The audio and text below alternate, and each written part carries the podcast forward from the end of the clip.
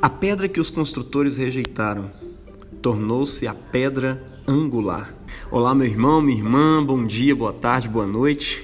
Hoje é a quinta-feira da primeira semana do Advento e eu quero refletir com você sobre as palavras do nosso lecionário de hoje. A gente começa novamente com uma profecia que fala sobre um dia. Ela começa dizendo: Naquele dia se entoará esse cântico na terra de Judá. Que dia é esse? Aquele dia é o dia que o Senhor fez. É o dia descrito na profecia do Salmo 118, lá no versículo 24, e o dia descrito também na profecia de Isaías, capítulo 26. Novamente a gente volta para a temática dos novos céus e da nova terra.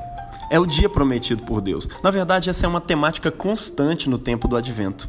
É nesse dia que, de acordo com a profecia, o povo de Judá vai cantar sobre a salvação do nosso Deus, sobre a realização da sua justiça sobre toda a terra, sobre todas as nações. É uma canção que diz que ele finalmente recompensou os justos e os orgulhosos, a uns com prosperidade e a outros com humilhação. Quando aquele dia chegar, vão ser pesadas na balança do Senhor o coração e as atitudes e as edificações, tanto do justo quanto do injusto. Aquilo que está alinhado com a vontade do Deus desse reino permanece, e aquilo que não está cai. E é interessante que o texto fala das ruínas das cidades dos orgulhosos, e elas vão ser pisadas pelos pobres e pelos necessitados, que elas mesmas oprimiam antes.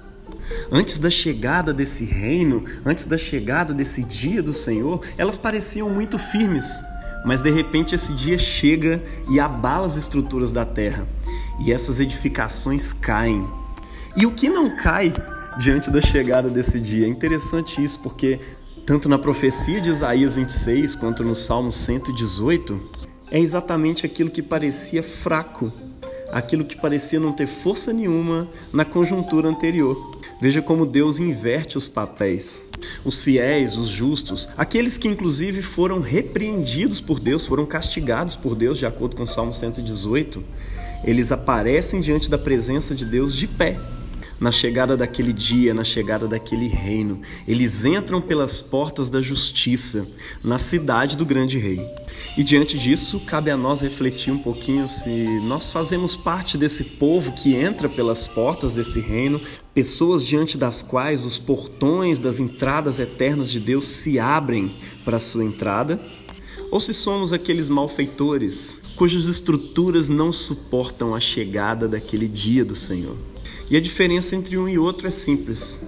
Um está alinhado com a vontade desse rei, daquele que se assenta no trono naquele dia para julgar, e o outro não está alinhado a essa vontade. E por isso você precisa atentar muito bem para o seu coração, para suas atitudes.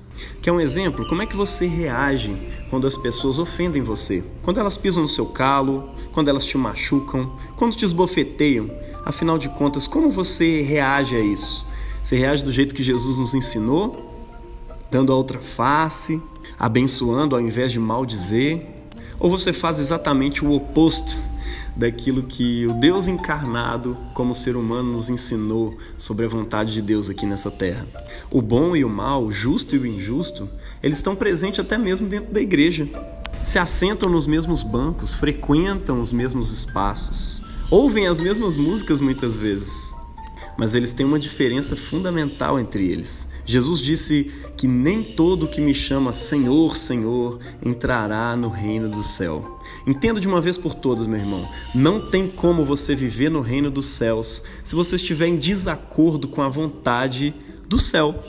E é interessante como isso se encaixa com a profecia de Isaías e dos Salmos de hoje, né? Após dizer essas palavras, é interessante que Jesus fala sobre a metáfora das duas casas. Uma casa que é construída sobre a rocha e a outra que é construída sobre a areia, lá em Mateus capítulo 7.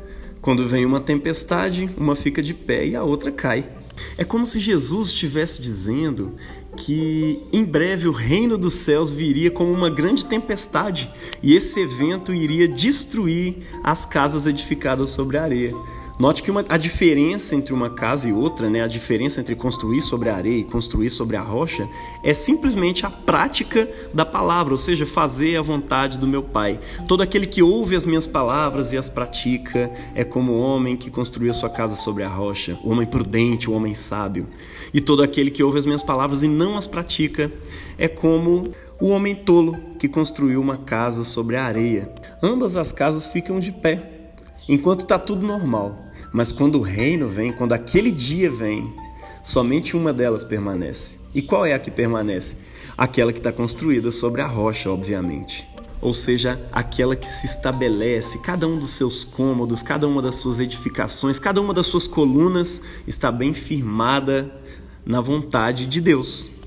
Meu irmão, isso significa que cada aspecto da nossa vida precisa ser edificado sobre a rocha que é Jesus e não da forma como você acha que deve ser construído para que qualquer construção prevaleça no dia da chegada do reino de Deus, ela precisa ser construída com o mesmo material do reino de Deus, do reino do céu.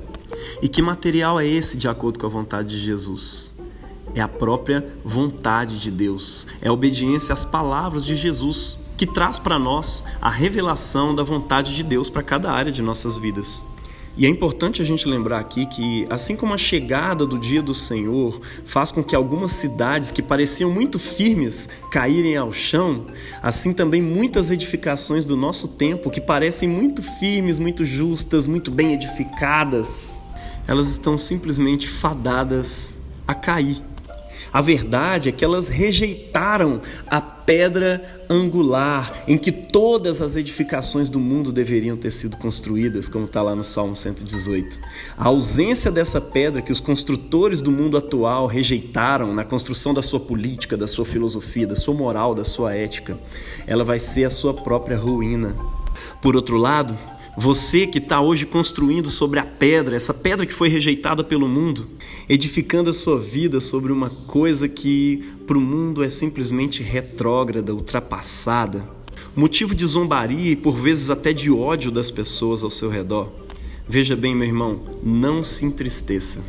Porque quando a realidade mais pura desse mundo vier à tona, você vai ver que esta era a única pedra sobre a qual todas as construções deveriam ter sido edificadas.